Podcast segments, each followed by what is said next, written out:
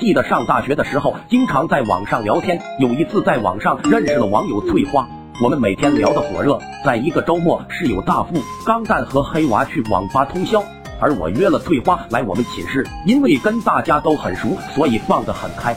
我们聊得很开心，喝了很多酒，两个人不知不觉都喝得有点高。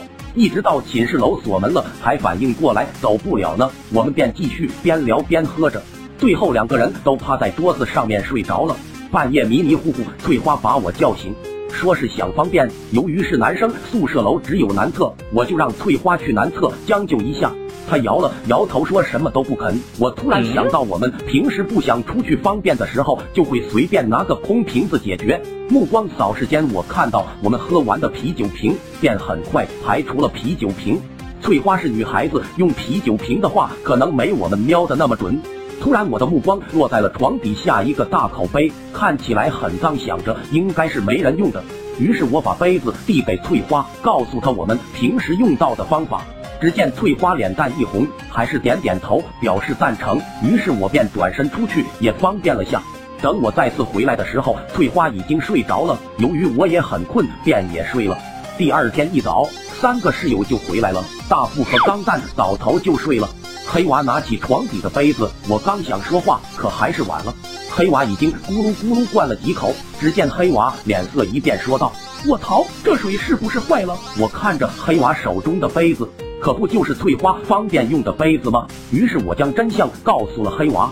可怜的黑娃扶着墙吐了半天，我心想，那么脏的杯子，居然是黑娃的水杯，看来以后得注意个人卫生。我暗自庆幸，还好不是我的杯子。后来因为这件事，我们的生活习惯改了很多。可黑娃还是觉得自己吃亏，决定要整治下翠花。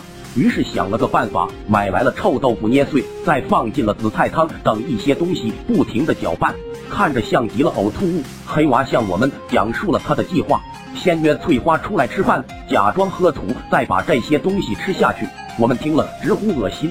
如计划的那样，周末晚上，我们四人邀请翠花吃饭。带着那包东西的大富狂喝酒，只见黑娃一使眼色，大富哇的一声吐了满满一大碗。我们见状，同时拿起勺子，想着把碗里的东西往嘴里塞，边吃边说：“味道真不错。”黑娃还说：“你不吃也不能浪费啊。”翠花见状捂住了嘴，钢蛋还递了一点给翠花，让她尝尝。翠花再也忍不住，哇的一声吐了出来。周围吃饭的人也忍不住的狂吐不止，有的还边吐边骂。黑娃见状，则是兴奋不已，心想着总算大仇得报。突然，我从嘴里吐出一块西红柿皮，问道：“我们有放西红柿吗？”黑娃和钢蛋愣了愣，我们顿时有种不好的预感。